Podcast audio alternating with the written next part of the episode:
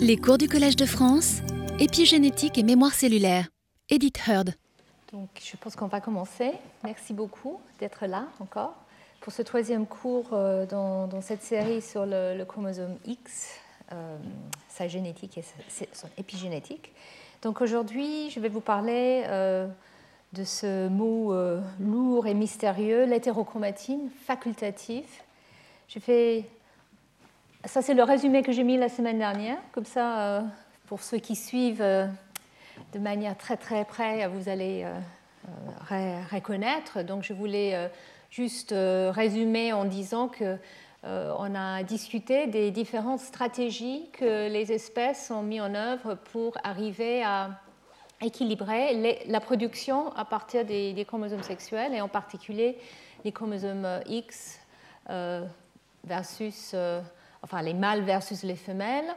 Euh, parfois, c'est chez la femelle que la, stratégie de compensation est mise en œuvre, comme euh, chez nous, les mammifères. Parfois, c'est chez les mâles que la stratégie est mise en œuvre, comme chez la drosophile, où c'est le X qui est euh, transcrit probablement plus fortement.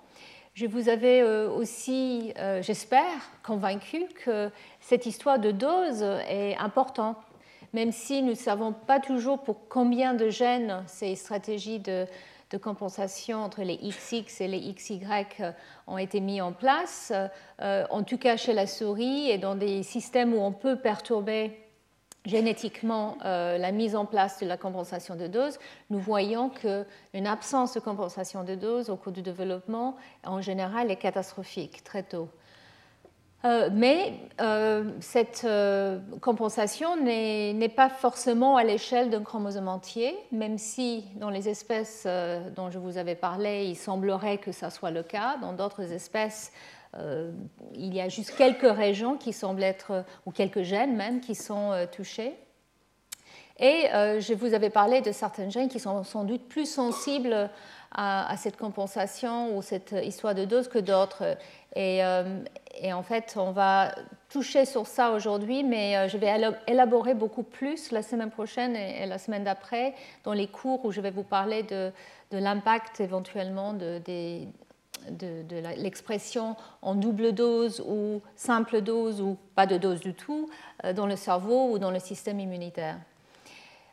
Et juste pour euh, vous rappeler aussi, parce qu'on ne va pas vraiment parler de, ça euh, dans la suite de, mes cours, euh, j'espère que je vous avais convaincu que cette hypothèse de Ono qui a été proposée en 1967 ne semble pas être universelle, c'est-à-dire que l'expression plus importante d'un chromosome X par rapport aux autres chromosomes dans, une cellule ou dans un individu ça ne semble pas être le cas de manière générale. Il y a parfois certains gènes qui semblent être euh, spécifiquement euh, activés de manière plus importante pour justement euh, compenser peut-être pour le fait que dans l'histoire des chromosomes sexuels, à un moment, ils étaient présents en double dose, mais avec l'évolution du Y qui perd beaucoup de gènes, il y a une seule dose. Donc, mais ça, c'est un point euh, important, je pense qu'il faut garder en tête. Il y a quand même certains gènes euh, sur les chromosomes X qui peuvent être justement stimulés pour arriver à produire une quantité suffisante de protéines. Ce sont des protéines qui sont absolument clés, par exemple, dans les complexes multiprotéiques. Euh, et puis pour euh, terminer un peu sur les stratégies, la semaine dernière, je vous avais montré qu'effectivement, dans, trois systèmes différents, euh, la souris ou les mammifères, la mouche drosophile et le ver C. elegans, la, détermination de sexe et la mise en place de compensation de dose, c'est trois stratégies différentes, mais dans le cas de la mouche et du ver, là, c'est les mêmes signaux qui déclenchent et détermination du sexe et compensation. Et chez les mammifères, ça semble être quelque chose qui est euh, assez séparé. Et donc là, je vais vous parler un peu plus de la manière que euh, cette euh, compensation de dose est mise en place, et en particulier le rôle de la chromatine et de la structure et l'organisation des chromosomes. Et donc, en tout cas pour les mammifères, et pour C. elegans, on peut parler de l'hétérochromatine facultative. Donc, euh, donc voilà, euh, je reviens sur le point euh, que je viens de, mentionner. pour déclencher cette compensation de dose chez la souris, c'est l'expression de, ce gène XIS qui, produit un ARN no codant. Et ce déclenchement de cet ARN a lieu que à partir d'un chromosome X, pas à partir des deux. Même si chez l'humain, je vous avais montré à la fin de la semaine dernière, on commence avec les deux existent qui s'expriment et ensuite euh, tout s'arrange et il n'y a qu'un chromosome X qui va l'exprimer et qui va être inactivé. Chez les mâles, on ne voit pas euh, cette accumulation d'existes et ça ne se déclenche pas. Donc, ça, c'est la compensation de dose. Pour la détermination du sexe, je vous avais aussi expliqué euh, la semaine dernière, la semaine d'avant, que c'est le gène SRY qui est sous le chromosome Y qui va faire que euh, la différenciation euh, mâle va avoir lieu. Et en, absence des SRY, on a un peu par défaut la différenciation femelle. Donc chez la mouche drosophile, euh, là, c'est la présence euh, du nombre de chromosomes X et la ploïdie qui va faire que euh, le gène clé au démarrage, SXL, soit pas exprimé, et donc du coup, un mâle va se développer et va, expliquer, va exprimer les gènes qui sont impliqués dans le processus de compensation de dose, où là, c'est les protéines MSL qui donc vont s'accumuler et vont s'associer assez spécifiquement avec le seul chromosome chez les mâles pour le hyperactiver. Par contre, chez la femelle, le, là, si SXL est exprimé, euh, on aura une femelle et on va empêcher l'expression de MSL2 qui est ce facteur clé euh, de ce complexe de compensation de dose. Donc il n'y aura, pas une hyperactivation du, du chromosome X chez la femelle. Je vous rappelle aussi qu'il y a d'autres hypothèses pour euh, la manière que la compensation de dose se passe euh, euh, chez la mouche. Et enfin, pour ces élégances, là, c'est encore une fois la ratio de, du, nombre de chromosomes X et le, nombre d'autosomes qui va encore une fois gérer l'expression d'un gène clé XOL1 qui euh, va permettre le développement mâle et empêcher euh, l'expression d'un des facteurs du complexe de, compensation de dose, c'est SD, SDC2. Et euh, chez, les, chez l'absence d'expression de, ce facteur fait que l'hermaphrodite peut se développer et va exprimer donc euh, cet euh, cofacteur du, du, complexe de compensation de dose qui comporte des condensines qui sont des facteurs qui sont aussi utilisés dans d'autres contextes comme la mitose à la méiose. Et c'est ce complexe qui va s'associer aux deux chromosomes X pour baisser l'expression des deux chromosomes X chez l'hermaphrodite et pas chez, euh, chez le mâle, XO. Donc, voilà, si on, va un, pas en avant, euh, dans le cas d'une femelle euh, mammifère, ou souris en tout cas, nous voyons que le chromosome X euh, va exprimer, un des deux chromosomes X va exprimer cet ARN existe qui va déclencher le processus d'inactivation, nous allons parler un peu plus de ça aujourd'hui. Et euh, chez la mouche drosophile, c'est euh, le complexe MSL qui va s'associer via euh, des sites d'entrée, on appelle ça les chromatin entry sites, et avec l'aide d'ARN no codants qui permettent l'accumulation efficace et la propagation de ce complexe de compensation de dose et l'hyperactivation. Et comme je l'ai dit, chez C. elegans, ce complexe de, compensation de dose comporte plusieurs facteurs qui sont impliqués dans euh, la condensation des chromosomes par ailleurs. Et donc on pense que c'est comme ça qu'on euh, peut avoir cette baisse d'expression. Et il y a un recrutement là aussi spécifiquement via des séquences d'ADN sur le chromosome X encore des, des sites d'entrée qui sont principalement ce qu'on appelle les sites REX.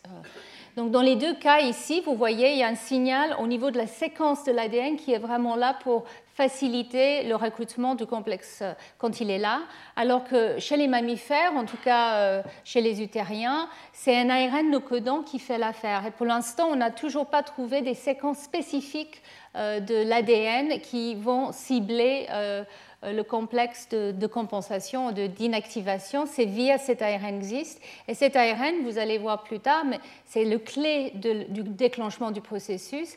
Mais si on met le gène existe sur un autosome, s'il s'exprime, il va décorer l'autosome et il va l'inactiver aussi. Donc il y a un peu moins de spécificité, on va dire, qu'avec euh, les, autres, les autres systèmes. Mais néanmoins, normalement, le gène existe et bien sûr sous le chromosome X. Donc, pour, pour la mise en place et le maintien de ces états différentiels, c'est là où nous pensons qu'effectivement la chromatine joue un rôle. Donc, euh, la semaine dernière, j'ai touché un tout petit peu sur les stratégies, mais qui sont très loin dans les trois cas d'être vraiment euh, comprises. Donc, euh, on va revenir sur la manière que XIST fait son travail, mais clairement, nous voyons que quand on regarde l'expression d'un gène, et ici, en fait, euh, c'est euh, euh, l'expression ou la, présence de la polymarase au niveau d'un gène. Et on voit qu'en fait, au niveau de la, du site de transcription, de, démarrage de transcription, sur le X actif, nous voyons une présence importante, alors que sur l'allèle inactif, on ne voit pas de, pas de présence du tout. Donc on pense qu'au niveau de l'inactivation du X, c'est vraiment à la fin une extinction totale de l'acte de transcription de la présence de polymérase. Mais nous voyons aussi un accompagnement par plusieurs modifications de la chromatine, et je vais revenir sur ça euh, bientôt. Euh, donc l'absence des marques de la chromatine qui sont associées à une activité et l'enrichissement d'autres marques et protéines chromatiniennes qui sont impliquées euh, dans un état réprimé. Et on voit aussi une compaction qui n'est pas très très importante, mais qui est néanmoins là. Dans le cas de la drosophile, ici, vous voyez que dans euh, un contexte contrôle sous le chromosome X, on voit une présence de pôle 2 importante euh, sur euh, le, site de l'initiation et puis surtout le long du gène. Et dans un contexte mutant, on voit qu'effectivement, il y a une baisse. Donc en fait, ça indique en absence du, complexe de compensation de dose, nous n'avons pas cette surexpression. Et là, je vous avais parlé d'une modification de Diston, H4K16 acétyl, qui semble être importante pour euh, le, démarrage et l'élongation efficace de la polymérase 2 qui va euh, transcrire euh, les gènes du, chromosome X. Et alors, dans le cas de, C. elegans, comme je l'ai dit, c'est la compensation de dose avec ces condensines qui semblent être impliquées et qui baissent le niveau euh, d'expression par moitié sur les deux X. Comment euh, il fait ça Quels sont vraiment les, signes de la chromatine qui font que euh, les gènes ne sont pas aussi bien exprimés Est-ce que c'est une histoire de compaction, d'exclusion, ou est-ce que c'est des signaux spécifiques qui vont recruter des facteurs qui vont empêcher la polymérase d'être aussi efficace? Et on va discuter un tout petit peu de cet aspect-là aujourd'hui. Donc, comme toujours, j'aime bien faire un tout petit peu d'histoire. On va aujourd'hui parler de l'hétérochromatine. J'ai déjà fait tout un cours sur, euh, sur, ça il y a quelques années, donc vous avez que à reprendre mes notes de, l'époque, mais je vais quand même vous, rappeler en citant euh, ce, papier qui est sorti en 1966, et j'aime beaucoup la première phrase. L'histoire de l'hétérochromatine est longue je ne sais pas comment on dit ça en français en fait, mais est moche en fait, hoary, euh, désordonné si on pouvait commencer les papiers comme ça aujourd'hui, ça serait beaucoup plus drôle. Bon, voilà. Mais on ne peut pas. Et donc, en fait, from the time of the 19th century cytologists, all assortments of densely staining flecks, blobs, rods and agglomerations. En fait, effectivement, les scientifiques regardaient dans les microscopes de l'époque avec euh, des colorations euh, qui pouvaient donc colorer cette euh, chromatine, et chroma, ça veut dire couleur en grec. Et donc, en fait, euh, ils ont vu effectivement ces, espèces de taches euh, plus ou moins intenses et ils ont spéculé pendant très longtemps à, la nature de, ces taches dans les noyaux des, cellules venant de, des différentes espèces, des plantes, des animaux, etc. Et donc euh, c'était Emil Heitz qui lui a, a, donné le terme euchromatine et hétérochromatine Euchromatine étant la chromatine qui est la plus présente, on va dire, la plus euh, un peu partout, euh, comme le, nom indique. Et hétérochromatine, c'est autre chromatine, c'est différent et donc plus dense, plus, euh, il appelait ça hétéropycnotique. Donc l'hétérochromatine a été décrite à, cette époque-là dans divers systèmes, avec déjà la réalisation que les proportions de euchromatine et hétérochromatine étaient quand même différentes d'une type cellulaire à l'autre et d'un organisme à l'autre. Donc, euh, euh, il a été nommé, deux, types d'hétérochromatine ensuite ont été un peu évoqués. Donc, l'hétérochromatine constitutive qui ne semble pas changer au cours du développement ou dans différents tissus. Et cette hétérochromatine constitutive a été proposée comme étant euh, l'hébergeur de, des séquences non codantes qui, ne, qui, ne, vont pas être actives. Et ça, c'était déjà en 1944 euh, Pontecorvo qui avait proposé que c'était peut-être justement euh, des éléments qui étaient répétés et non codantes. Et puis, il y a eu cette définition d'hétérochromatine facultative, et donc ça vient du mot latin facultas, qui, qui veut dire opportunité, qui est parfois là et parfois pas. L'idée étant que cette hétérochromatine, elle, apparaît et peut disparaître en fonction du, développement et qu'elle peut être aussi euh, active ou inactive. Et donc, cette présence d'hétérochromatine à certains moments indiquait peut-être une inactivité. C'est là où l'inactivation du X et le corpuscule de bas, qui ont été notés en 1949, ont, été vraiment, je dirais, à la, cœur de, cette euh, définition euh, à cette époque-là. Donc voilà, l'hétérochromatine facultative a le potentiel d'avoir une expression des gènes au cours du développement et peut être soit condensée, soit, condensée, soit décondensée en fonction du type cellulaire. C'est réversible et euh, c'est quelque chose qui semblerait euh, apparaître ou disparaître au cours du développement. Et Mary Line elle-même, elle avait fait euh, ce dessin en 1974 où elle montre euh, effectivement les différents états d'activité de la chromatine. Euh, ici, elle ne mentionne pas le mot euh, hétérochromatine facultative, mais elle parle de l'hétérochromatine constitutive qui est non codante pour elle.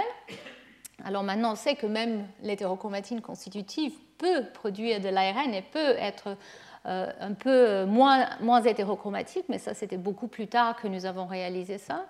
Et puis pour la chromatine qui est codante, qui, contient euh, les gènes, elle, peut être soit inactive et qui ne répondant pas à des stimuli de, transcription, soit elle peut être active, actif et donc en train d'exprimer, ou soit euh, en, veille et peut être induit euh, quand les bons stimuli viennent, quand les bons signaux, les bons facteurs de transcription arrivent. Donc voilà, euh, et, ici euh, je vous montre encore ce fameux corpuscule de bas qui a été décrit en 1949 et c'était euh, un peu sur cette base-là et sur la génétique que Mary Line a proposé qu'il s'agit d'un des deux chromosomes X qui lui est bien inactif et de manière facultative.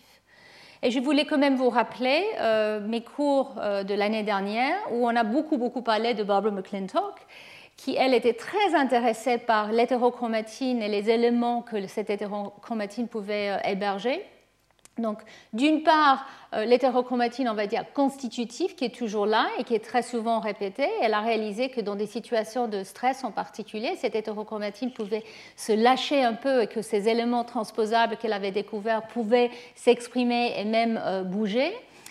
mais aussi, elle avait proposé, elle est allée beaucoup plus loin euh, en proposant que peut-être ces éléments euh, euh, transposables qui étaient souvent hétérochromatiques pouvaient aussi être modulables, facultatif. Elle n'a pas utilisé le mot elle-même, mais euh, il pouvait peut-être contrôler la manière que le chromosome sera organisé et même si oui ou non les gènes vont être régulés. Donc elle avait déjà un peu réfléchi à cette idée euh, de l'utilisation de certains éléments pour condenser ou décondenser une région afin de permettre son expression.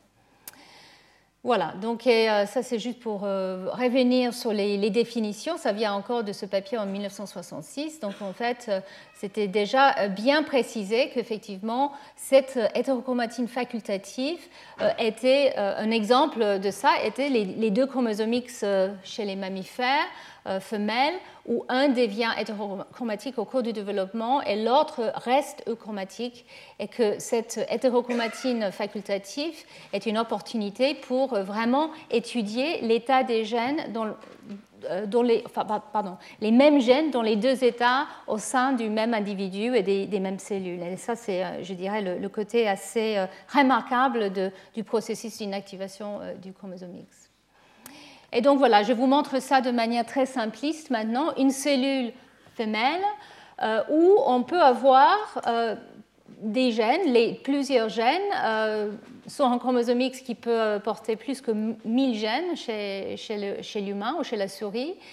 Et sur l'allèle du chromosome X actif, la chromatine est ouverte, les facteurs de transcription sont présents, et sur l'allèle inactif, la chromatine est plutôt fermée euh, et euh, il n'y a pas de transcription, il y a peut-être association de, de, méthylation dans certaines espèces.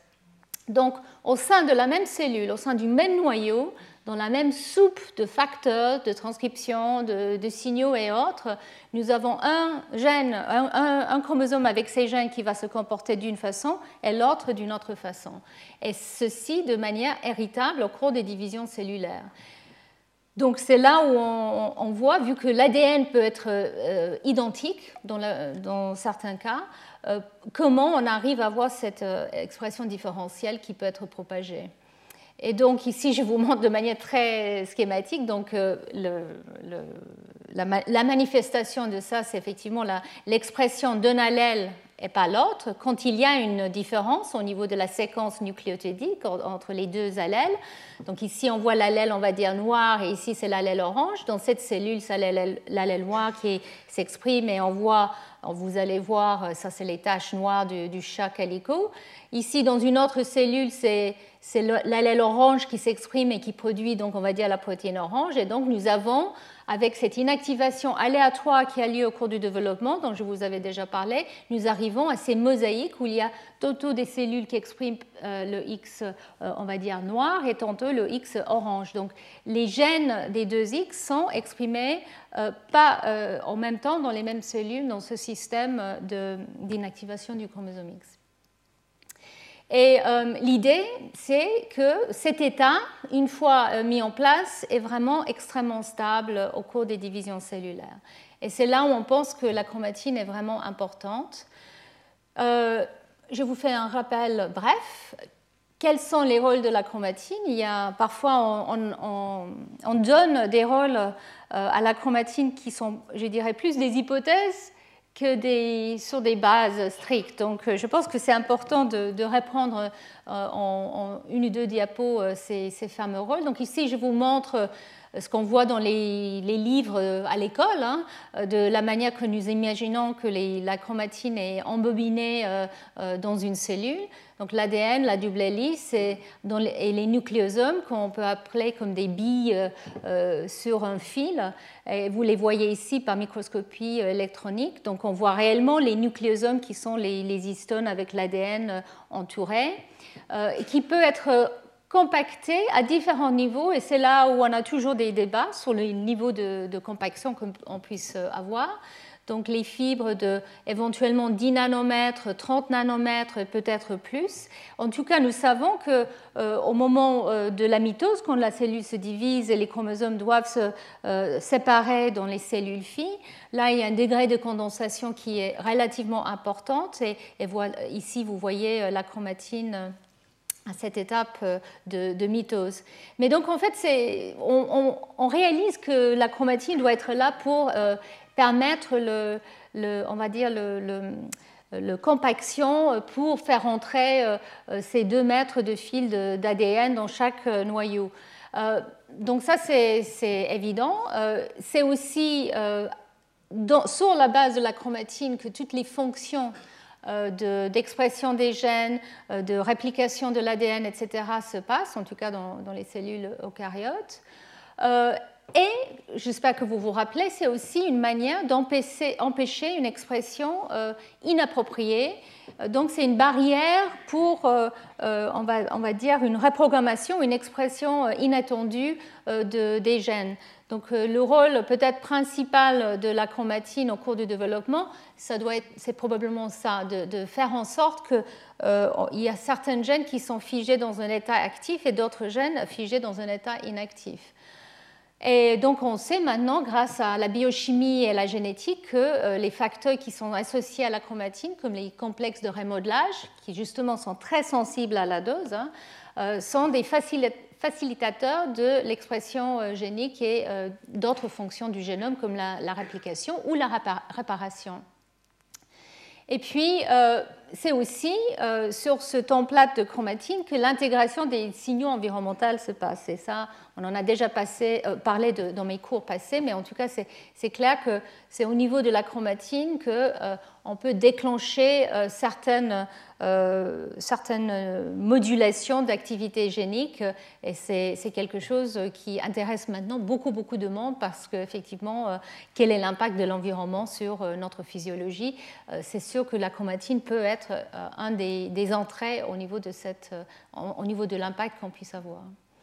Et enfin, et c'est là où je veux revenir, c'est parfois la, la, chromatine et les états chromatiniennes peuvent être les porteurs de la mémoire cellulaire d'un état actif ou un état inactif. Donc la chromatine est là pour justement mémoriser euh, certains états au cours du cycle cellulaire, au cours des mitoses, au cours du développement et même à travers les méioses dans certains euh, cas.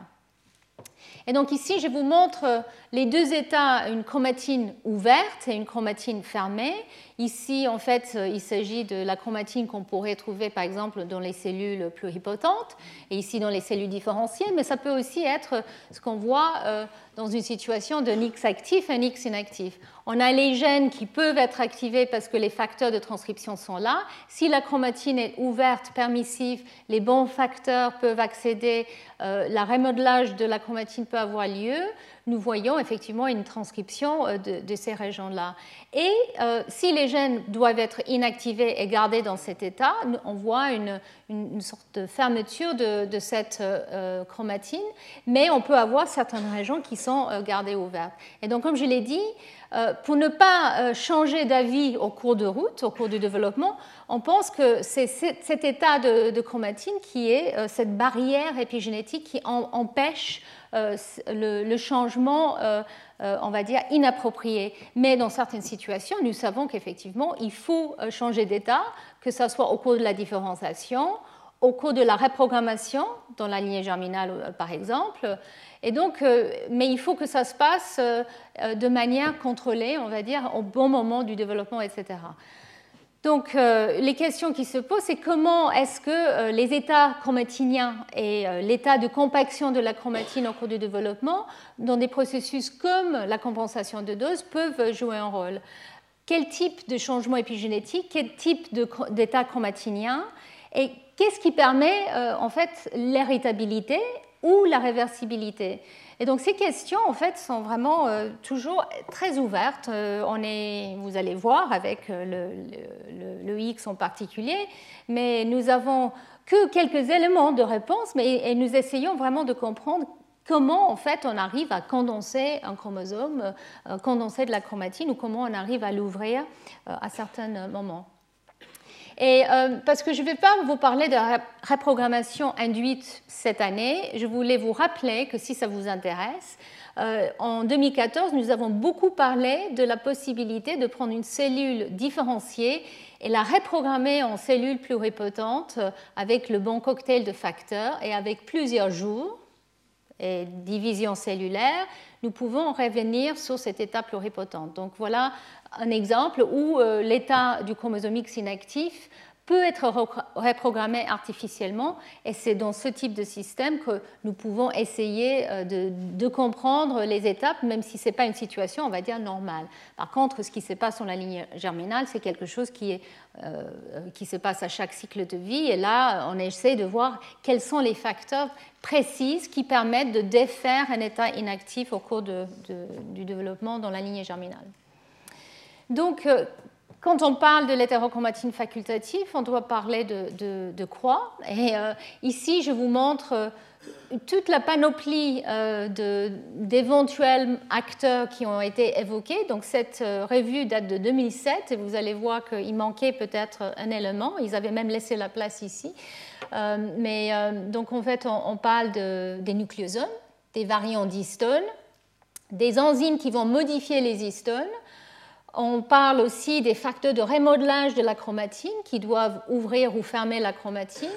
On parle des méthyltransférases de l'ADN, donc cette modification chimique de l'ADN qui semble aussi être important sous la base de la génétique. Nous savons que si on perturbe la méthylation de l'ADN, on, perturbe en fait l'expression génique au cours du développement l'hétérochromatine facultative est aussi affectée. Et on a aussi les facteurs qui ciblent la chromatine, comme les, les complexes polycomes, HP1. Je vous avais beaucoup parlé de tous ces, complexes euh, dans mes cours précédents. Eh bien, ils sont impliqués aussi dans euh, les processus euh, comme l'inactivation du X. Les ARN non codants, de plus en plus, nous réalisons, ils jouent un rôle clé dans plusieurs processus où il faut établir une hétérochromatine facultative. Et on va parler de, de deux types d'ARN non codants là. Alors, il y a eu aussi euh, l'idée que peut-être la position de le noyau pouvait être importante. Donc ça, c'est quelque chose qui, depuis euh, euh, des années, moi-même, mon groupe est intéressé à, cette hypothèse. Ça reste quelque chose qui, est, je pense, assez hypothétique, mais de plus en plus, nous arrivons maintenant à voir que dans certains contextes, effectivement, être dans une partie du noyau par rapport à une autre, le noyau n'est pas juste un ballon de, de facteurs homogènes, c'est quand même euh, une structure euh, euh, dynamique, mais quand même assez variée. Et c'est peut-être important de mettre de l'ADN dans tel ou tel endroit du noyau pour qu'il soit soit actif de manière mémorable, soit inactif. Et donc, encore une fois, pour vous rappeler, pour ceux qui, ont oublié, on, a parlé des histones, euh, des nucléosomes. Ici, je vous montre plus précisément les histones avec euh, les, queues qui sortent du particule euh, au cœur du nucléosome. Et vous voyez ici, chacune de ces queues peut être modifiée différemment avec différents types de modifications, la méthylation, comme l'ADN, l'acétylation, la phosphorylation, l'ubiquitination. Et donc ces modifications ont été euh, découverts euh, il y a maintenant plus qu'un demi-siècle et étudiés de plus en plus. Et une réalisation que souvent les facteurs qui s'associent à la chromatine peuvent aussi apporter des modifications ou peuvent les lire, ces modifications. Donc il y a eu même ce code d'Easton dont on en parlait, qui maintenant est devenu beaucoup moins moins à la mode, mais en tout cas, c'est clair que les modifications des histones jouent un rôle important dans la manière que la chromatine va être accessible ou pas, et aussi euh, dans le type de facteurs qui peuvent être recrutés.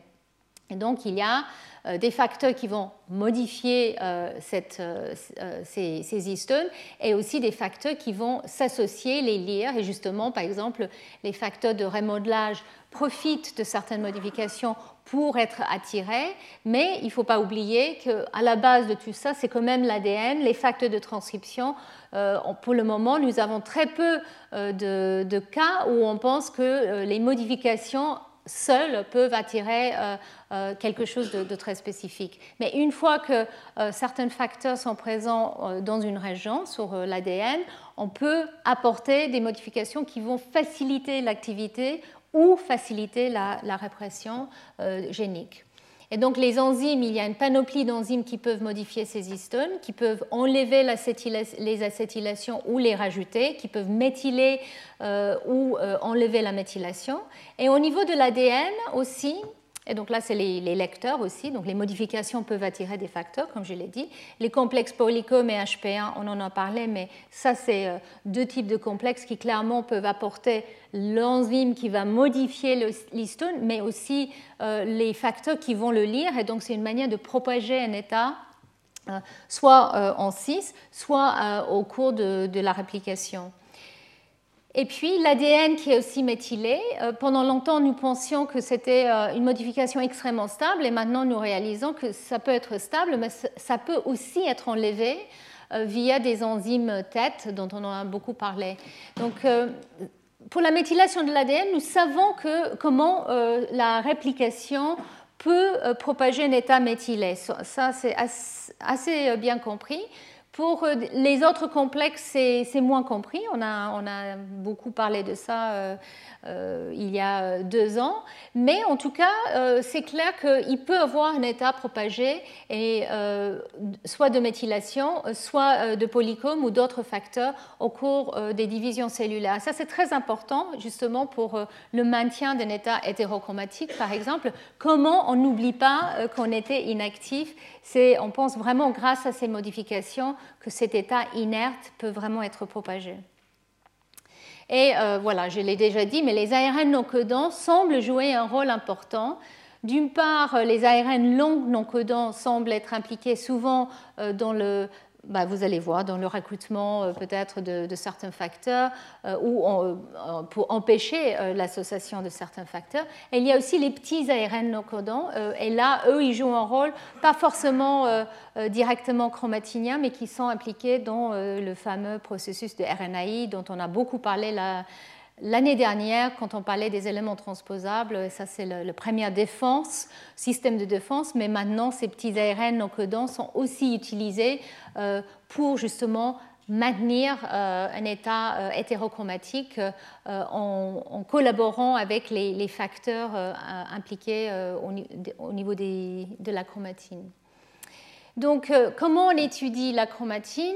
J'ai mentionné ça déjà, mais les anticorps euh, qui peuvent être euh, donc produits avec des lapins, des chèvres, etc., qui, sont euh, produits spécifiquement pour reconnaître même des peptides de, des histones ou des modifications, sont extrêmement spécifiques. Donc ça, c'était presque... c'était totalement inattendu, je pense que ça, il y aura une telle spécificité. Nous avons des anticorps qui arrivent à détecter euh, sur une acide aminé d'un histone le nombre de modifications de méthylation, par exemple, une méthylation ou deux ou trois.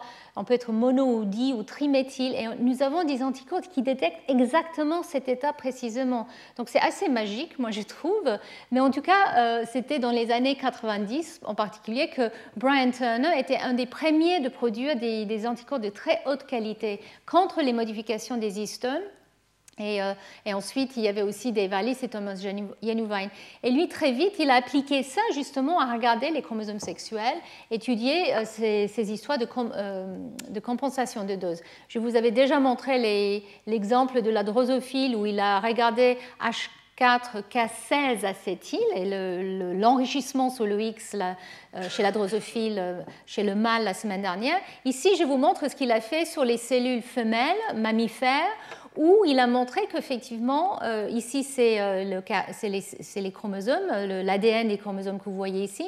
Ici c'est le chromosome X inactif et comment euh, on peut le repérer? C'est en fait parce qu'il y a une absence de cette modification sur ce chromosome X, alors que l'autre X, il est, et tous les autres chromosomes d'ailleurs, sont bien enrichis avec cette modification. Et donc, nous et d'autres, on a, étudié euh, tout le panel d'anticorps qui était disponible à l'époque pour regarder comment euh, le X inactif euh, est enrichi ou déplété pour différentes modifications. Et donc on a fait une sorte de on va dire, classification des, anticorps.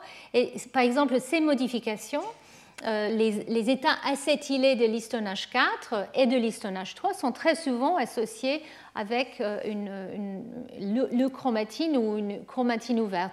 Et on voit que dans tous les cas ici, euh, il y a une exclusion euh, de cette marque au niveau du chromosome X inactif qui est par ailleurs détectée par la présence de l'ARN existe en vert ici. Donc, ça, c'était euh, les visualisations dans des cellules, soit les chromosomes, soit au niveau du noyau en interface. Mais ce qui était encore plus puissant, c'était la possibilité d'étudier, de lire la chromatine en faisant ce qu'on appelle l'immunoprécipitation de la chromatine, le chip. Et ici, je vous montre qu'effectivement, si on prend ces anticorps euh, et si on les associe avec la chromatine qui a été euh, fixée dans des cellules, ces anticorps peuvent aller détecter très précisément euh, des modifications ou des protéines qui sont présentes. Et donc, on peut isoler euh, la chromatine qui est associée, et donc l'ADN qui est associé à cette chromatine, et le regarder maintenant avec les outils de séquençage à haut débit. Donc maintenant, nous avons vraiment des outils très puissants pour regarder tout l'épigénome de tel ou tel type cellulaire. Et ici, je vous montre donc pour l'hétérochromatine facultative euh, les différents types de modifications que les gens regardent. Je ne vais pas passer trop de temps sur, euh, sur cette diapo, mais je vous montrer pour le, chromosome X inactif, par exemple, on peut regarder euh, l'état acétylé des histones H3 et H4, et puis d'autres modifications sur lesquelles je vais venir dans un instant. Mais il y avait un autre angle que je voulais vous présenter avant de passer plus dans le corps du sujet qui était euh, l'organisation des chromosomes. Et donc on, savait bien sûr que euh, la manière que la chromatine est organisée euh, fait partie de l'organisation des chromosomes. Mais on n'avait pas vraiment réalisé à quel point les chromosomes peuvent être, ou l'ADN peut être organisé peut-être de manière fine au sein de, noyaux parce que les, outils n'existaient pas. On pouvait regarder un territoire d'un chromosome entier en utilisant euh, des sondes qui détectent euh, les chromosomes et regarder au niveau de, la cellule par, par, hybridation in situ, mais on ne pouvait pas vraiment voir quelle était la différence entre des régions qui étaient différemment entourées. Et c'est là où je voulais vous introduire cette, une approche qui a été développée Maintenant, il y a euh, plus que, que 10 ans, ou presque 20 euh, ans, presque, 15 ans peut-être. Donc c'est cette technique qui s'appelle euh, la capture de la conformation des chromosomes.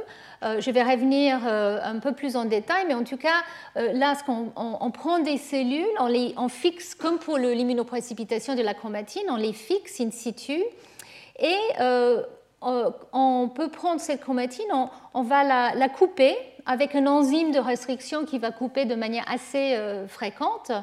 Et après, on va religuer euh, toutes les régions qui étaient ensemble, on va les liguer ensemble avec une ligase, ce qui permet d'identifier quelles séquences étaient ensemble dans le noyau. Donc évidemment, les deux séquences qui sont côte à côte sont toujours ensemble, mais l'idée c'était de capturer toutes les régions qui étaient euh, euh, ensemble à, un instant donné.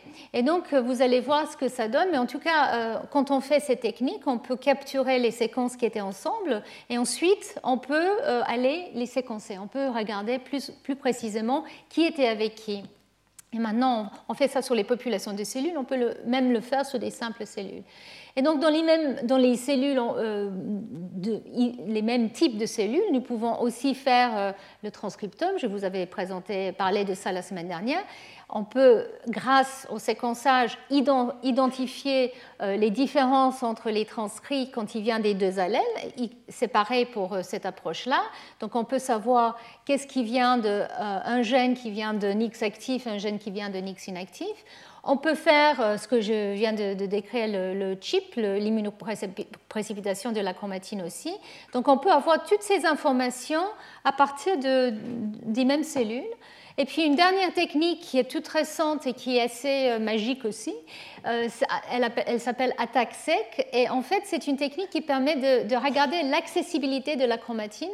C'est avec une transposase qui est dérivée d'une bactérie, quand on regarde où cette transposase va s'insérer dans la chromatine, les régions qui sont plus ouvertes vont permettre son insertion. Et donc, en, faisant ensuite euh, un isolement de, ces régions qui étaient euh, donc insérées par cette transposase, on peut voir vraiment avec une finesse euh, au nucléotide près quelles sont les régions qui ont été fixées par des facteurs, quelles sont les régions qui sont plus ouvertes ou moins ouvertes. Donc, on, peut vraiment avoir une vision de l'intérieur de du génome et de l'organisation du génome et les protéines associées et son état transcriptionnel qu'on ne pouvait pas imaginer euh, avant.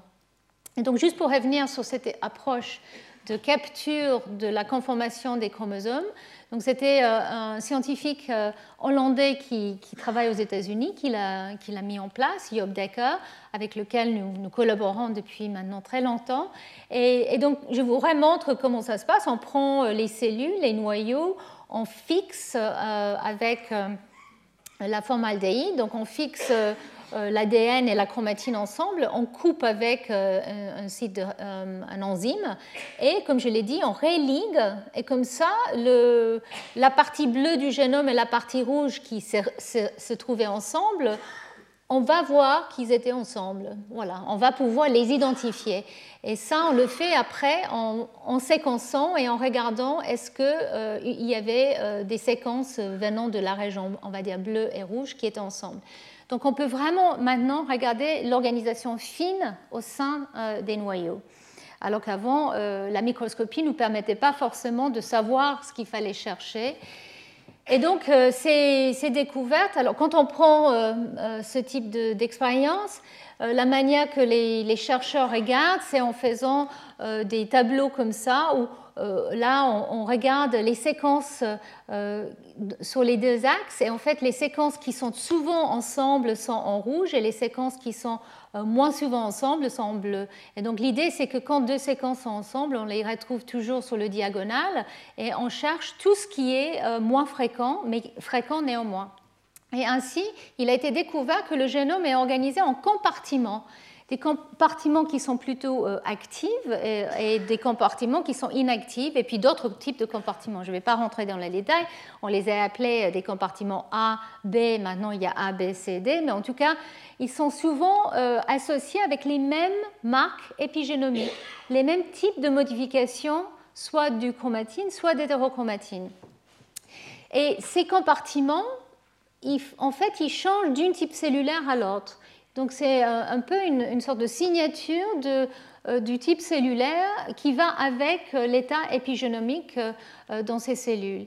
Donc ces compartiments sont très, très larges, en fait, couvrent des très très grandes régions en général et s'associent aussi entre chromosomes, donc c'est des régions entières.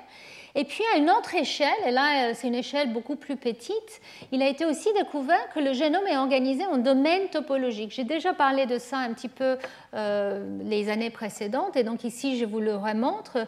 Ces domaines topologiques, c'est dans les 100 milliers euh, de, paires de bases, jusqu'à un million de paires de bases, et c'est des domaines où les séquences ont tendance plus souvent à être ensemble que à interagir avec leurs voisins. Et là, ils sont assez différents, ils sont plutôt invariants entre les tissus. Euh, et donc ça, c'est euh, euh, vu chez l'humain et chez la souris. Souvent, les frontières entre ces domaines que vous voyez ici, donc en fait, au niveau de, on va dire, la carte ici, vous voyez ces, ces domaines d'interaction qui sont montrés de manière schématique ici. Et donc ces TAD, les domaines topologiques d'association, domaines d'association topologique, TAD, en Topologically Associating Domain, sont assez conservés entre hommes et souris au niveau de leurs frontières, et même dans d'autres espèces, on les trouve aussi. Donc tout ça, c'est pour vous dire qu'effectivement, on a maintenant une vision de l'intérieur du noyau qui est beaucoup plus euh, euh, complexe et, détaillée qu'il y a quelques années. On voit qu'il y a des régions qui effectivement euh, sont plutôt des, des, TAD où il y a plusieurs gènes qui semblent être exprimés. On pense que les TAD souvent sous-tendent la capacité d'une région d'être exprimée à un moment du développement parce que les, les, éléments régulateurs des gènes sont tous ensemble et donc peuvent peut-être être plus coordonnés, mais c'est encore une hypothèse. Mais en tout cas, tout le génome est organisé en ces TAD, et puis euh, les TAD peuvent être associés euh, à des compartiments plus ou moins euh, actifs. Et donc ici, vous voyez des TAD qui sont associés à l'enveloppe nucléaire ou aux nucléoles qui sont plutôt silencieux, et puis d'autres TAD qui semblent être plutôt ouverts. Et maintenant, la combinaison de ces techniques, ces techniques C, comme, on les appelle, avec les techniques de microscopie, nous donne une vision aussi très dynamique de la manière que tout ça se déroule. Et en particulier, pourquoi je vous raconte tout ça aujourd'hui, c'est parce que nous pouvons vraiment poser les questions au niveau de l'hétérochromatine. Comment est de quoi elle est faite? Comment elle apparaît? À quel moment? Et à quel moment est-ce qu'elle est défaite au cours du développement ou même au cours du cycle cellulaire? Et c'est que maintenant que nous avons réellement les outils pour, pour, regarder tout, tout, cela. Donc ici, je vous fais juste une sorte de carte des techniques hein, pour ceux qui, qui, aiment les nouvelles technologies. Il y a les nouvelles et les, plus anciennes, mais en tout cas, euh, voilà, euh, le, on parle de l'ADN jusqu'à euh, l'échelle de compaction des, chromosomes. Et donc, en fait, on, a des outils maintenant qui nous permettent de, de regarder la méthylation de l'ADN à l'échelle du génome.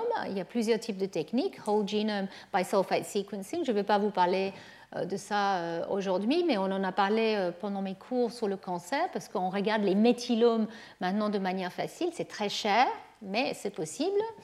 On peut aussi regarder les protéines qui sont associées avec l'ADN, que ce soit les nucléosomes, donc les histones, ou les facteurs comme polycom et autres qui sont associés.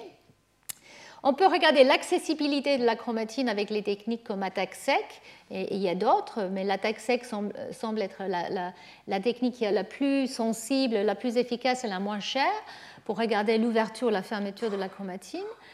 Et puis, on peut aussi regarder l'organisation des chromosomes. On peut voir comment deux régions viennent ensemble quand il s'agit de, par exemple, réguler un gène ou au sein de ces domaines topologiques ou les compartiments.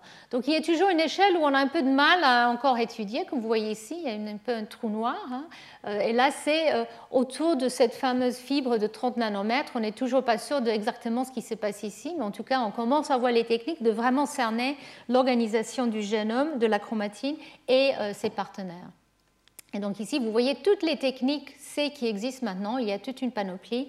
Je ne vais pas vous parler de ça en détail euh, aujourd'hui, mais en tout cas, il y a plusieurs manières de, regarder comment le génome est organisé.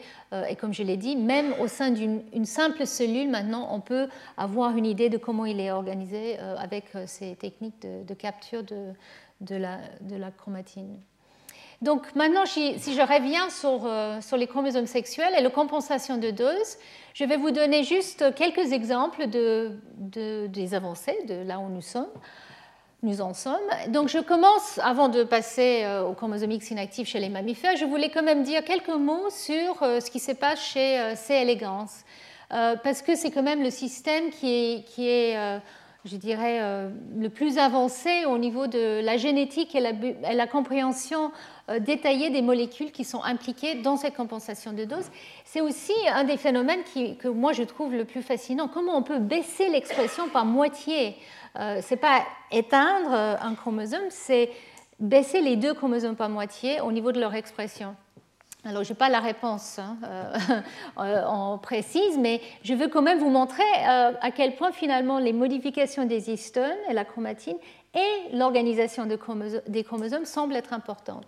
Donc ici, je vous montre qu'il a été décrit en 2011 qu'il y a une modification, la, monométhylation de la lysine 20 de l'histone H4 qui semble être euh, euh, marque très précis euh, des deux X dont les, hémaphrodites où la compensation de dose a lieu. Et vous voyez ça ici, dans le, cas d'un embryon XX, vous voyez le marquage spécifique. Là, ben, vous ne voyez pas que c'est les chromosomes, mais les chercheurs ont montré que c'est bien les chromosomes X qui sont marqués, alors que dans le mâle XO, on ne voit pas cette, cette association. Et ici, effectivement, c'est euh, un des facteurs qui est impliqué dans le, complexe de compensation de dose. Et maintenant, avec le, chip sec, euh, on peut regarder aussi comment ça se présente à l'échelle du chromosome entier. Et vous voyez effectivement, ici, c'est la H4K20 euh, monométhyle au niveau du chromosome X, et ici c'est au niveau du chromosome 1. Vous voyez que ce n'est pas particulièrement enrichi au niveau du chromosome 1 à différents stades du développement, alors que sur le X, à partir du stade 40 cellules environ, on voit qu'il y a un enrichissement sur, euh, tous les, deux chromosomiques chez, euh, euh, chez C. elegans. Donc c'est quelque chose qui semble être assez spécifique. On le voit aussi en fait sur les chromosomes en mitose, et je vais revenir sur ce point. Ici, je vous montre la situation dans un mutant, une femelle, un hermaphrodite mutant où le, complexe euh, de compensation de dose est, absent et on voit qu'il y a euh, plus d'enrichissement de H4 K20 monométhyle. Et les chercheurs ont montré que si on fait une mutation dans l'histométhyltransférase qui est impliquée euh, dans le dépôt de cette modification, on voit qu'il y a une surexpression des gènes du X. Donc clairement, il y a un lien direct avec euh, cette modification est la, euh, la, baisse d'expression à partir des, deux X. Donc, euh, quand on fait, c'est le mutant 7.1, c'est 7.1 qui est responsable de cette modification. Euh, et euh, quand on, délète cet 1 euh, chez les morphodites, on voit qu'il y a un impact sur la structure de la chromatine et l'expression des gènes. Donc ça a été, postulé qu'effectivement, cette, cette, marque est impliquée dans la baisse d'expression génique au niveau de, de ces élégances. Mais comment? Et alors, c'est un autre groupe qui, tout récemment, a montré que c'est pas si simple parce que, en fait, les, les histométhyltransférases qui déposent euh, ces modifications ne, s'arrêtent pas à la monométhylation. On passe de la monométhylation à la diméthylation, même à la triméthylation très vite. Donc comment on, peut s'arrêter à la monométhylation quand il s'agit du, chromosome X Il a été postulé au départ que peut-être le, le, complexe de compensation de dose empêche euh, euh, l'enzyme, la, méthyltransférase de fonctionner. Et en fait, ce groupe-là a montré que c'est beaucoup plus euh, fin.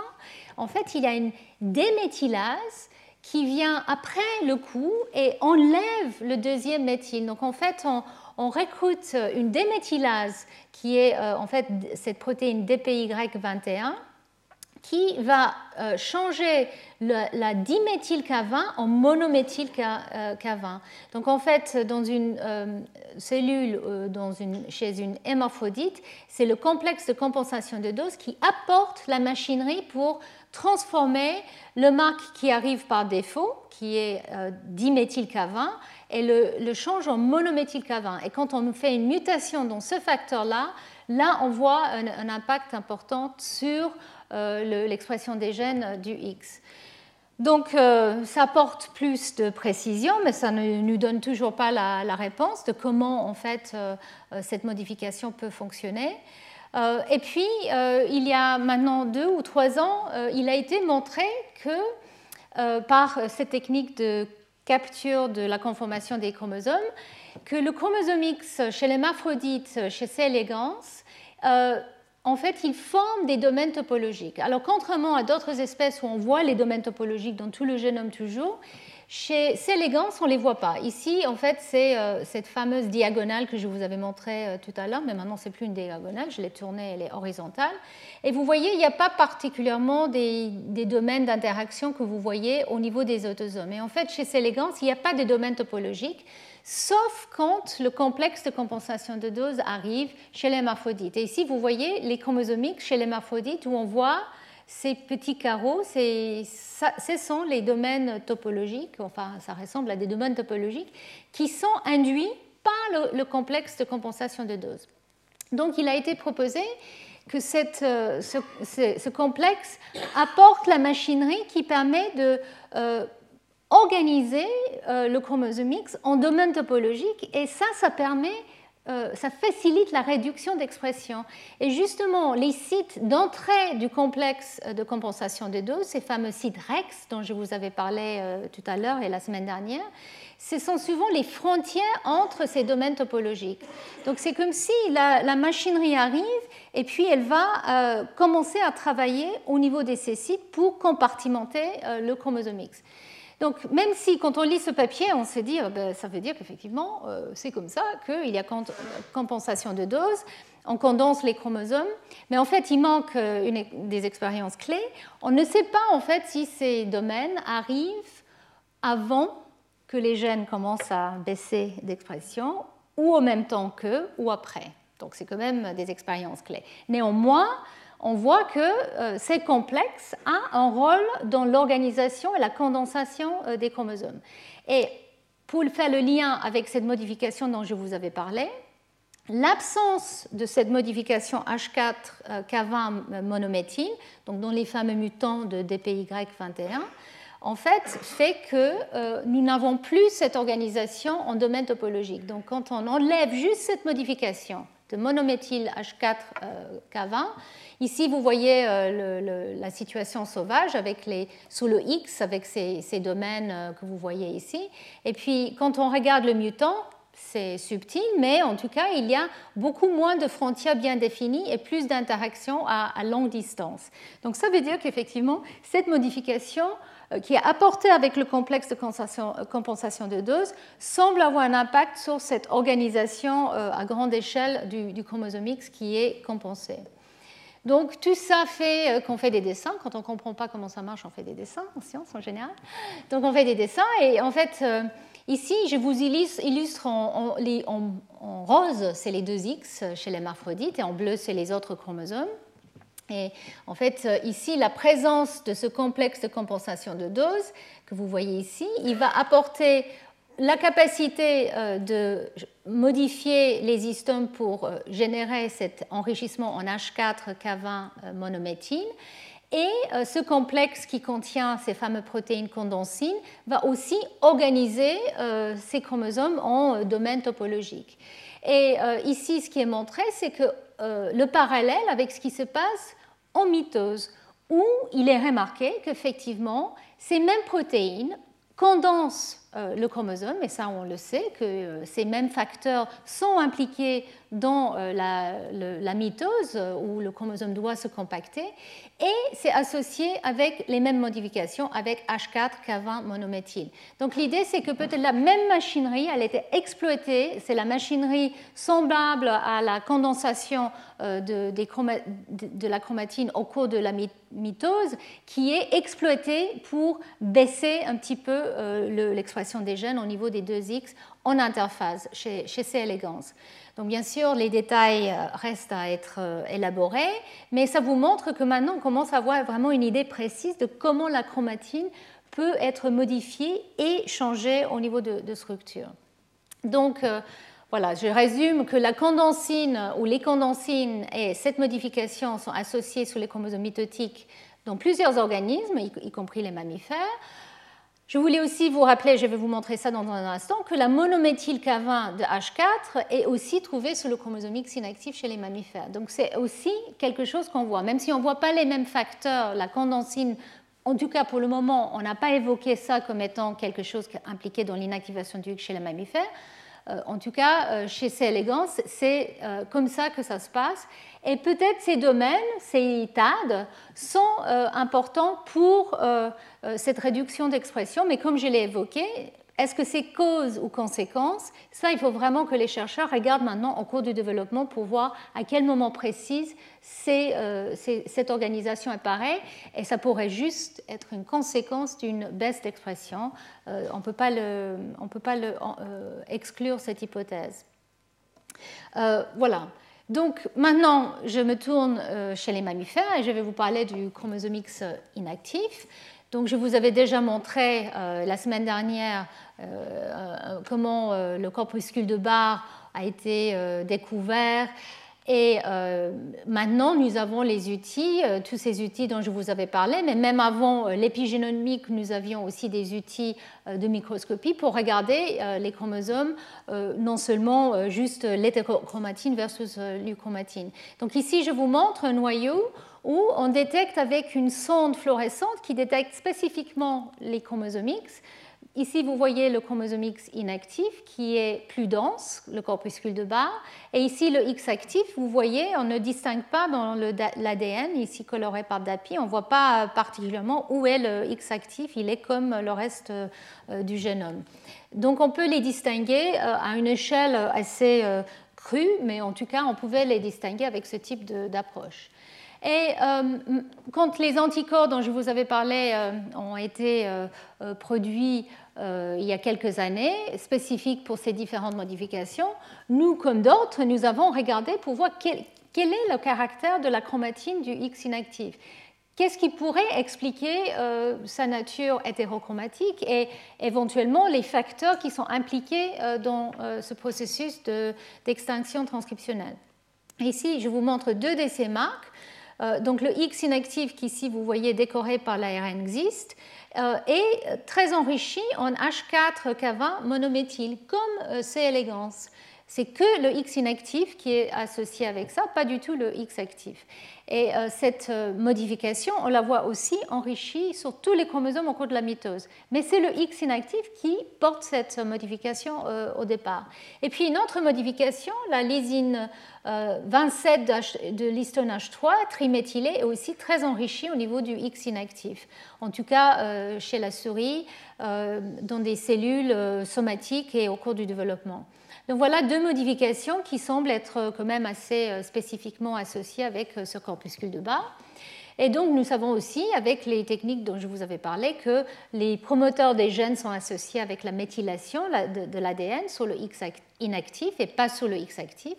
Et effectivement, il y a une déplétion des, modifications actives sur, sur le, chromosome inactif.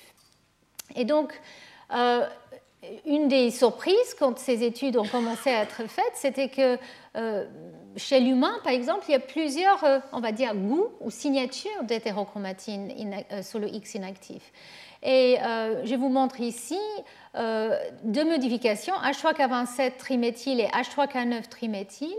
Et il a été remarqué qu'il euh, y a sur le X inactif des régions qui sont très enrichies en H3K27 triméthyle, comme ce qu'on a vu chez la souris, mais il y a d'autres régions qui sont enrichies en H3K9 triméthyle. Et euh, les deux ne chevauchent pas, euh, soit euh, quand on fait une immunofluorescence sur les chromosomes, comme vous voyez ici, soit quand on fait un chip sec et on regarde le long du chromosome X humain, le X inactif, on voit qu'il y a des régions qui sont enrichies en H3K27 triméthyle, déplétées pour K9 triméthyle et vice-versa. C'est comme s'il y a deux types d'hétérochromatine. Et effectivement, quand on regarde différentes lignées cellulaires, on voit que ces deux types d'hétérochromatine changent, varient d'une type cellulaire à l'autre. Donc ça, c'était vraiment pas ce qu'on attendait. On pensait qu'effectivement, une fois qu'on a un état inactif, il est comme ça euh, dans toutes les cellules, mais, mais comme pour l'euchromatine, même l'hétérochromatine peut euh, varier dans sa, nature. Donc c'était une surprise, mais après tout, dans les deux cas, que ce soit K9 ou K27 triméthyle, ce sont des marques euh, associé avec un état réprimé dans différents systèmes. Mais l'H3K9 triméthyle est plus souvent associé avec l'hétérochromatine constitutive, avec les centromères. Donc c'était une surprise de, voir cette modification, euh, même sur d'autres régions du, du chromosome X inactif. Et euh, donc ici, je vous montre comment les chercheurs ont imaginé, parce que comme je l'ai dit, ils ne chevauchent pas ces régions.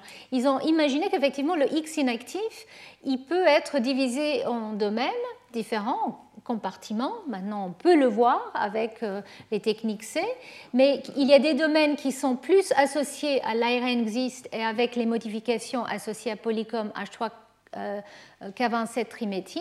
Et puis, il y a d'autres régions du chromosome X inactif qui sont associées plus avec H3K9 triméthyle et avec euh, d'autres modifications, et pas avec XIST. Et l'idée, c'est que peut-être ce sont des régions qui, qui, sont plus répétées. Il y a comme si, même dans l'hétérochromatine facultative, il y a une partie plus constitutive et une partie plus facultative. Bon, J'espère que vous n'êtes pas trop perdu, mais en tout cas, c'est pour vous montrer qu'effectivement, on peut voir deux euh, types d'hétérochromatine, même au sein euh, d'un chromosome X inactif. Et je voulais euh, juste vous rappeler que euh, dans le cancer, et ça c'était Barr lui-même qui l'avait remarqué, euh, l'hétérochromatine facultative peut être défaite être modifiée.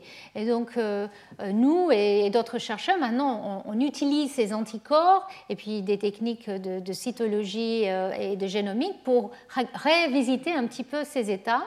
Et ici, je vous montre trois types de lignées de, cellules cancéreuses, cancer du sein, trois types différents de cancer du sein, luminal, R2 ou, ou basal-like.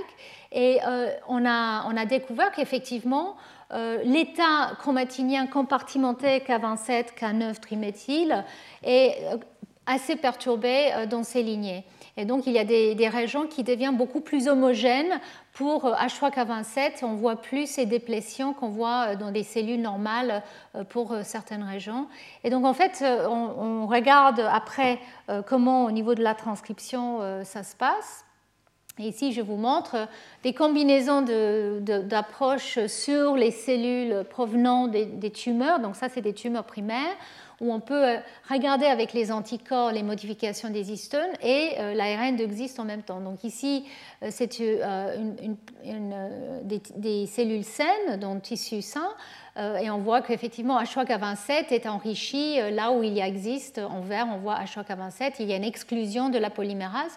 Alors que quand on regarde dans les tumeurs, on voit qu'il y a des, des, régions qui sont enrichies en XIS, mais où il n'y a plus H3K27 et dans certaines cellules comme ici, mais dans d'autres cellules, on le voit. Donc il y a beaucoup plus, plus d'hétérogénéité dans l'état chromatinien du X inactif dans le cancer et on a relié ça avec une capacité euh, de réexprimer les gènes à partir du X inactif. Et ici, vous voyez euh, l'hybridation in situ avec certains gènes où on voit euh, une expression.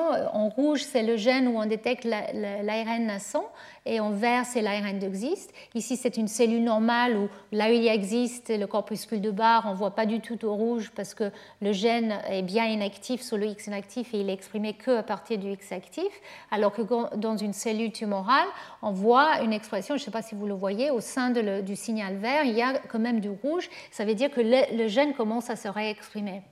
Donc on pense qu'effectivement, dans des situations comme le cancer, on peut défaire cette hétérochromatine facultative.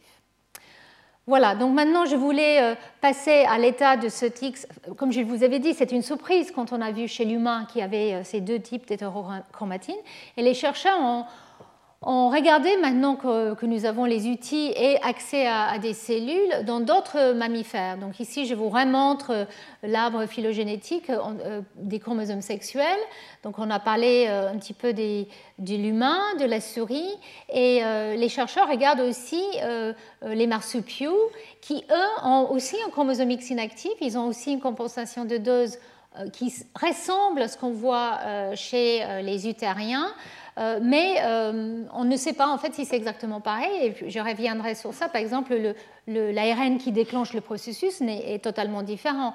Donc on imagine que peut-être il y a des différences. Donc euh, les chercheurs ont commencé à regarder, et puis les monotrèmes, comme je l'ai déjà mentionné, sont très différents. Ils ont déjà beaucoup de chromosomes X et d'Y et ne semblent pas avoir ni le gène XIS ni l'ARN RSX qui est important pour les marsupiaux.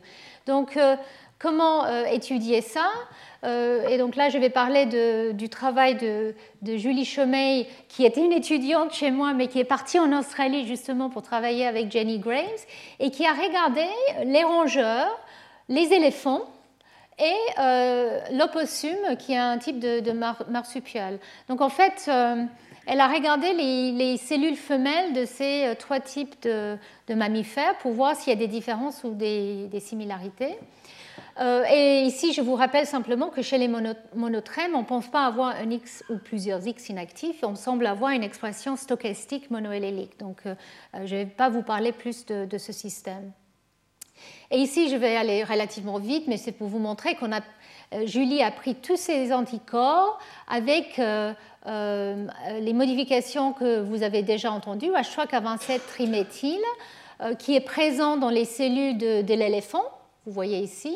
Euh, et à chaque fois, elle cohybridait euh, avec un anticorps contre d'autres modifications. Ici, c'est les marques comme H3K9 acétyl.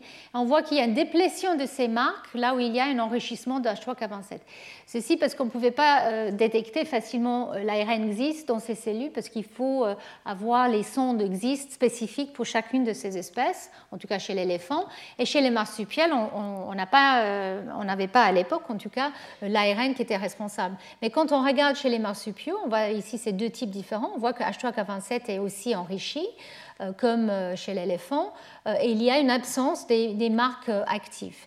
Donc ici, il n'y a pas grand-chose, enfin c'est un peu comme attendu, chez, euh, euh, comme chez l'humain et chez la souris, on voit un enrichissement d'H3K27 et une absence des marques actives, même si euh, il a été remarqué que chez l'opossum, on ne voit pas un enrichissement dans toutes les cellules d'H3K27, mais il n'est pas clair pourquoi il y a cette légère différence. Mais quand on arrive après aux marques répressives, comme H3K9 triméthyle dont je vous avais parlé tout à l'heure, et H4K20 euh, monométhyle.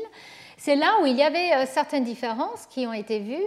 Euh, et donc, par exemple, chez le marsupial, chez l'opossum et chez le wallaby, on ne voit pas exactement les mêmes modifications. Et donc, pour résumer, dans les trois cas, on voit que le X inactif semble avoir souvent un enrichissement pour H3K27 triméthyle et pour H3K9 diméthyle. Mais chez l'éléphant euh, et euh, chez la souris, on voit cette fameuse H4K20 monométhyle, mais chez, le euh, wallaby et l'opossum, on ne voit pas H4K20 monométhyle, alors que ça semble être une marque très prononcée quand on a regardé la, souris, par exemple, et, l'éléphant. et il a aussi été remarqué, pas dans cette étude, mais il était déjà connu, que chez le wallaby, il n'y a pas la méthylation des promoteurs de l'ADN. Et de plus, et je vais vous montrer ça dans un instant, l'état inactif du X chez les marsupiaux semble être beaucoup moins euh, euh, figé que euh, chez les utériens, comme la souris, l'homme ou même l'éléphant. Donc, la conclusion, c'est que même avec ces espèces qui sont très éloignées au cours de l'évolution, il y a certaines marques qui sont similaires, mais il y a quand même beaucoup de différences. Euh, donc, euh, le message est peut-être que, en fait, euh, il faut, il faut, un moyen d'arriver, et ça je vais revenir sur ce point, il faut arriver au même but, c'est-à-dire d'avoir une type d'hétérochromatine pour garder un état silencieux, mais la nature exacte peut être extrêmement variable. Et donc, maintenant, on commence à avoir beaucoup plus d'informations sur les marsupiaux. Ici, je vais vous montrer euh, l'opossum. Je me suis dit, ça serait bien que vous voyez à quoi ressemblent ces petites bêtes. On dirait que c'est une petite souris, mais en fait, je ne vous montre pas ces dents qui sont terribles. Donc, il faut, je ne sais pas comment ils ont fait en fait pour la tenir, parce qu'en fait, il faut la droguer avec, euh, comment on appelle ça, la crème anglaise. Euh, pour qu'elles euh, ne mordent pas. Elles sont très vicieuses. Euh, et, ici, vous voyez les petits. Donc, c'est bien un marsupio. Donc, en fait, les petits poussent in utero pendant très peu de temps et ensuite sortent dans la poche de la maman et restent accrochés en train de, de grandir. C'était un état très, très primitif. Et vous voyez ici un de ces petits accrochés à leur maman. Et donc, comme je vous avais dit, l'état euh, de, compensation de dose semblait être un peu ou assez différente. Et maintenant, nous arrivons à voir avec ces études épigénomiques une vision beaucoup plus précise de ce qui se passe dans ces petits bêtes et est-ce qu'ils ont compensation de dose. Déjà, une des choses qui était remarquable, c'est que chez eux, c'est toujours le X qui vient du père qui est inactivé. C'est toujours le X paternel. C'est jamais le X maternel. Et quand on regarde, et ici je ne vais pas vous fatiguer avec tous les détails technologiques, mais en tout cas en faisant les transcriptomes par RNA sec et ensuite en regardant de manière plus précise au niveau euh, euh, des différents allèles, en, ayant les parents pour, distinguer euh, euh, les deux allèles de chaque individu euh, femelle, donc quand on a la mère et le père, on peut savoir où se trouvent les polymorphismes quand on regarde de manière génomique. Et là, on voit, ici je vous montre le chromosome X euh, chez l'opossum, on voit qu'effectivement, il y a beaucoup de gènes qui ne sont pas très inactivés, qui échappent à l'inactivation. Donc la plupart des gènes montrent bien une expression maternelle. Ici, vous voyez en rouge, comme la semaine dernière, en rouge, c'est l'expression à partir du X maternel.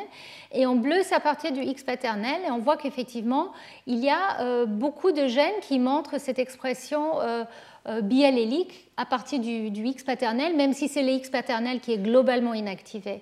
Et euh, on pensait que c'était quelque chose qui était peut-être plus spécifique à ces, espèces parce qu'ils n'ont pas la méthylation au niveau du promoteur, parce que l'état chromatinien ne semble pas aussi euh, figé.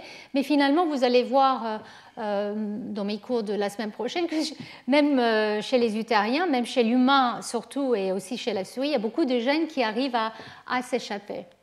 Mais en tout cas, juste pour terminer sur euh, ce mammifère euh, euh, assez intéressant, je voulais vous parler de comment finalement on, met en place l'inactivation du X chez les marsupiaux par rapport à... Pardon, et donc là c'est juste un, zoom d'une région pour vous montrer au niveau de la chromatine et au niveau de l'expression les régions qui sont soit inactivées, enrichies en H3K27, soit qui échappent à l'inactivation, où vous voyez que le H3K27 est beaucoup moins fortement associé.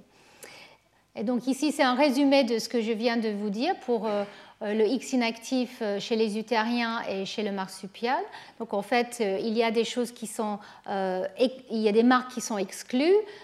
C'est ça qui est plus conservé, on va dire, l'exclusion des marques de leuchromatine au niveau du X inactif. Ça, c'est quelque chose qui est assez universel. Par contre, l'enrichissement de ces différentes modifications, qui vient avec différentes machineries, bien sûr, est beaucoup plus variable entre euh, les différentes espèces dont je vous avais euh, parlé. Et euh, pour vous montrer ça de manière plus simple, et pour revenir sur mes schémas de tout à l'heure, la chromatine active semble porter les mêmes types de marques, La chromatine inactive du X chez la souris, je vous avais montré ces différentes modifications. On n'a pas encore parlé de, cette modification-là, mais qui est apportée par un autre groupe Polycom, et on en parlera euh, plus tard, et euh, le variant macro-H2A. Donc chez les souris, le X inactif, il est associé avec ces modifications, la, méthylation de l'ADN, l'ARN existe, il est aussi répliqué de manière tardive. Chez l'humain, la surprise, c'était que nous avons sept types d'hétérochromatine, mais nous avons aussi cet autre type d'hétérochromatine qui est plutôt associé avec H3K9 triméthyle et avec euh, la protéine HP1 qui s'associe. Donc euh, nous avons ces deux types qui sont euh, partagés sur le X inactif euh, chez l'humain et qui peuvent varier d'un type cellulaire à un autre. Et puis, chez les marsupiaux, nous avons une présence d'H3K27 triméthyle. Nous avons moins de H4K20 monométhyle. Il y a toujours le, variant macro-H2A mais on a aussi H3K9 triméthyle qui semble être enrichi. Et là, contrairement aux utériens, il n'y a pas le gène existe, mais il a été découvert qu'il y a un autre ARN non codant RSX qui, pourrait euh, faire l'affaire. Donc euh, le message final de ce euh, voyage dans la nature de l'hétérochromatine facultative, c'est qu'il y a une diversité de marques comme les stratégies pour la compensation des doses entre les espèces, euh, même pour la nature de cette hétérochromatine, il y a une diversité de marques et de mécanismes sans doute, mais euh, euh, le, but final est toujours le, même, le, besoin de, compenser pour le dose et de garder un état réprimé de manière stable. Donc je voulais revenir un tout petit peu sur ces ARN no codons. Euh, donc d'abord, je voulais parler de, XIST. Je vais revenir sur XIST, mais je réalise que le temps passe, donc je ne sais pas si je vais arriver jusqu'à la fin euh, aujourd'hui, mais en tout cas, on va reparler un petit peu de XIST. Donc l'ARN XIST, il a été découvert euh, presque par hasard chez l'humain et ensuite chez la souris comme étant dans la région candidate pour euh, le centre d'inactivation, qui est la région qui déclenche l'inactivation, qui a été définie génétiquement en étudiant des embryons et des cellules de souche embryonnaire euh, où il y avait les chromosomes X euh, cassés, délétés. Donc a été trouvé et a été montré très vite comme étant absolument essentiel, pour déclencher ce processus. Donc c'était le, labo de Hunt Willard et aussi le labo de Sahel Raston et de Philippe Avner qui ont fait ces découvertes. Et ensuite c'était Neil Broadhoff qui a montré que XIST est absolument essentiel pour déclencher le processus, même si on ne savait absolument pas comment il le faisait.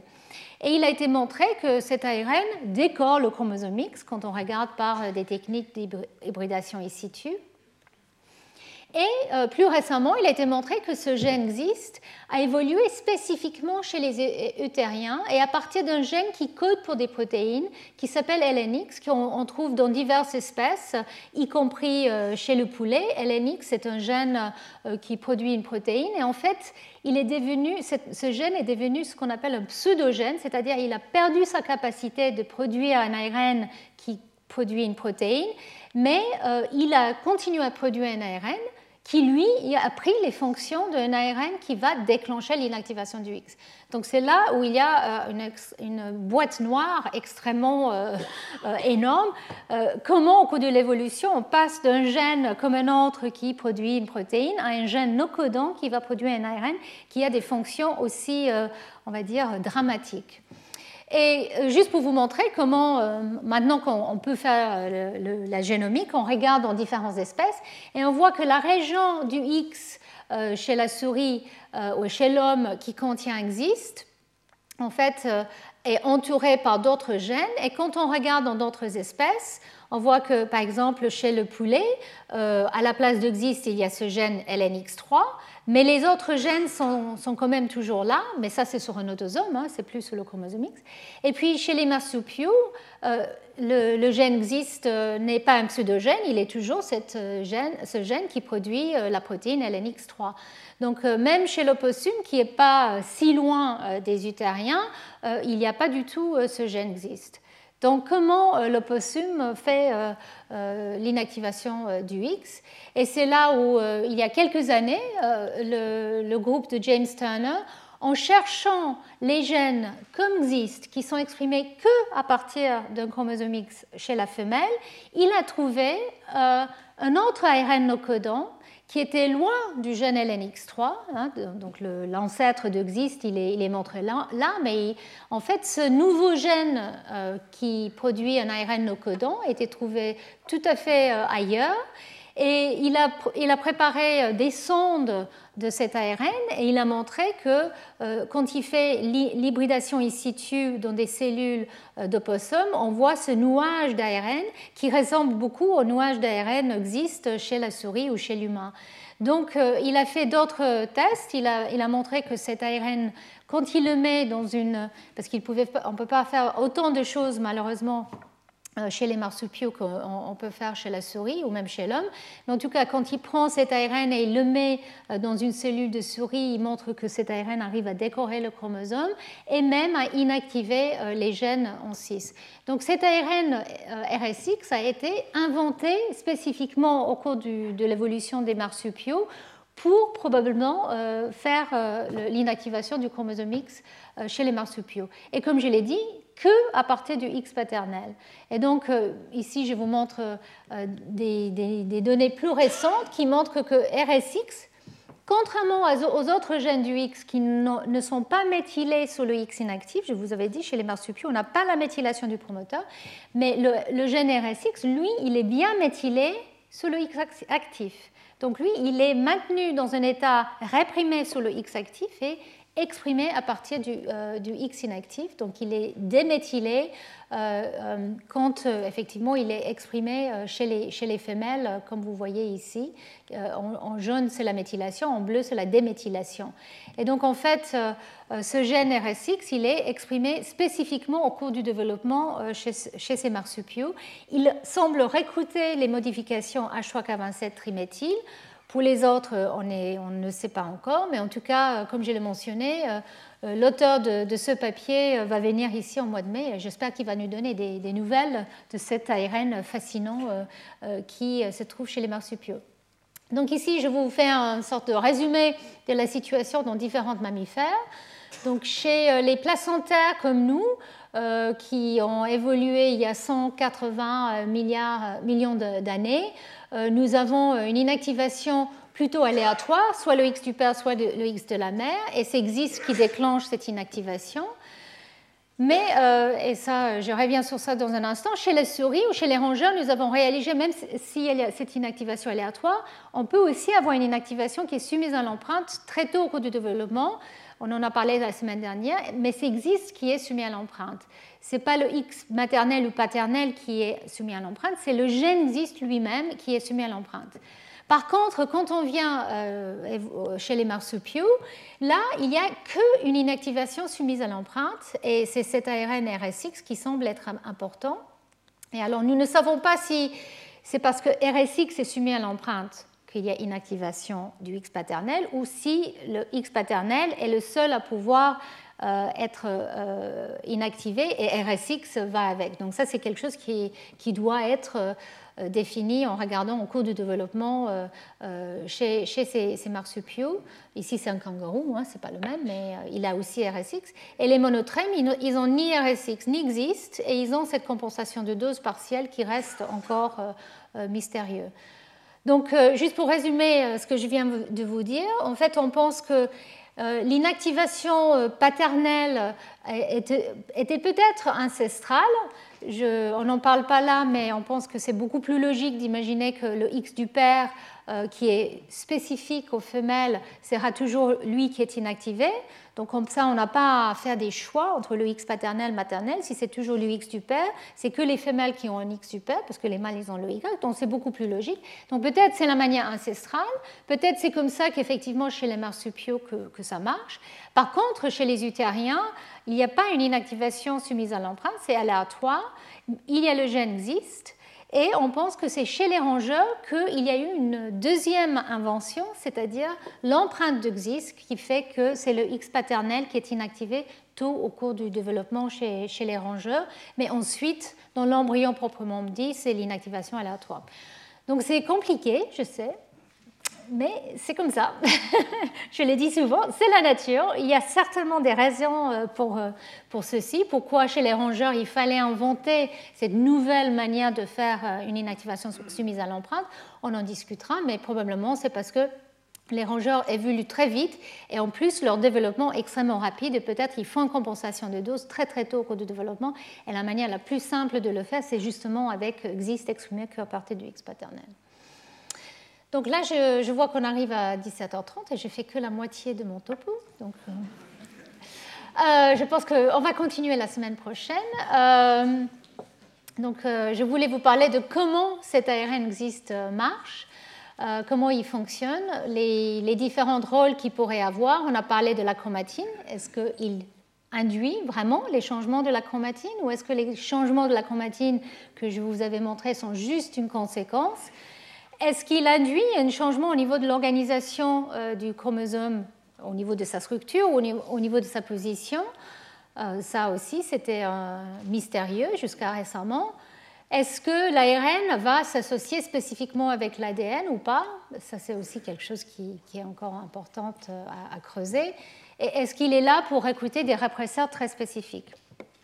Donc, je vais, comme je l'ai dit, à la fin, je pense, parce que euh, sinon je vais vous fatiguer. Je vous vois déjà un peu fatigué avec tous ces détails.